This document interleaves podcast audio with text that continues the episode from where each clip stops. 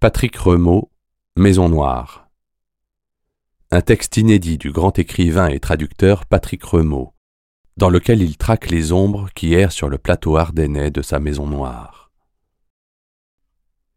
Jadis, près de la mer. Jadis, près de la mer, un gamin armé d'une fronde faisait descendre les carreaux de l'école des filles. Il n'en finissait pas de faire jour. Quelque chose durait à part le jour, quoi? Pour le savoir, le garnement armait de nouveau la fronde. Le bruit du verre brisé était une ritournelle, un air qui, mine de rien, revenait.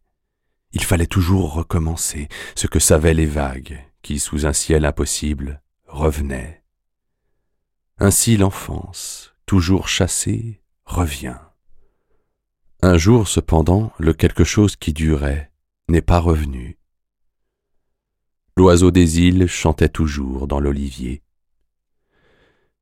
Mais il y avait une ombre sur les choses, sur le visage auréolé de cheveux blancs de la gouvernante, qui avait donné tant de sang qu'on avait fini, elle était champenoise, par la décorer de la Légion d'honneur. Une ombre sur le visage émacié du chauffeur en livrée, à la casquette galonnée qui pêchait en douce les crabes au trident, et du temps de sa patronne, ma grand-mère maternelle, n'avait jamais osé pousser le moteur de la quinze chevaux pour accéder à ce paradis des conducteurs, la troisième. Doucement, Henri, je vous dis d'aller doucement. Sur la moustache des chats, sur les oranges à l'odeur amère, les fantômes du jardin et le datura stramoine, une sainte nitouche en fleurs qui sans y penser vous tuerait. J'avais six ans, peut-être sept. Mon grand-père était mort, ma mère pleurait. Moi aussi, mais je n'étais pas malheureux. Comment peut-on l'être quand on a sept chats qui regardent la même chose et qu'on chante à tue-tête la chanson des nains de Blanche-Neige?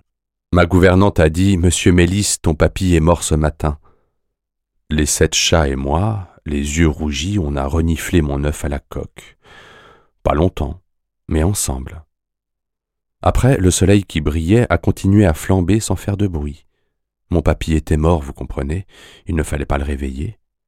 Et Minou Tumpi, ma préférée, qui s'est miaulée à cinq couleurs, comme le bonheur ou la chance, est parti d'un grand rire qui a duré toute la matinée.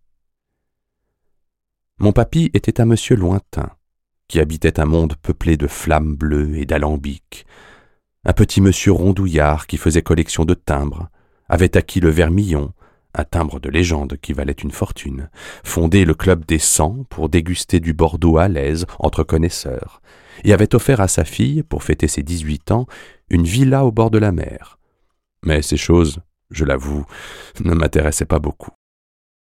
M'intéressaient les alambics, le bleu invisible des flammes, l'odeur du bureau où l'on distillait les vins, le crapaud buffle aux pustules géantes posées sur la table, en face du tatou en armure, à longues oreilles pointues et à tête de souris. Sur les murs, les boîtes remplies d'oiseaux-mouches qui se réveillaient la nuit pour irriter les serpents à tête triangulaire. Un python royal et un boa, dont j'entendais les sifflements de fureur se mêlant à ceux des alambics occupés à cracher des flammes. Et, un peu au-dessous des deux monstres, l'élégante tête oblongue d'un serpent corail, Micro-rousse coralis, ce bijou venimeux qui n'existe que pour orner d'une jartelle la jambe de Rima, la jeune femme dont les paroles sont des oiseaux chanteurs dans les vertes demeures des songes de Hudson.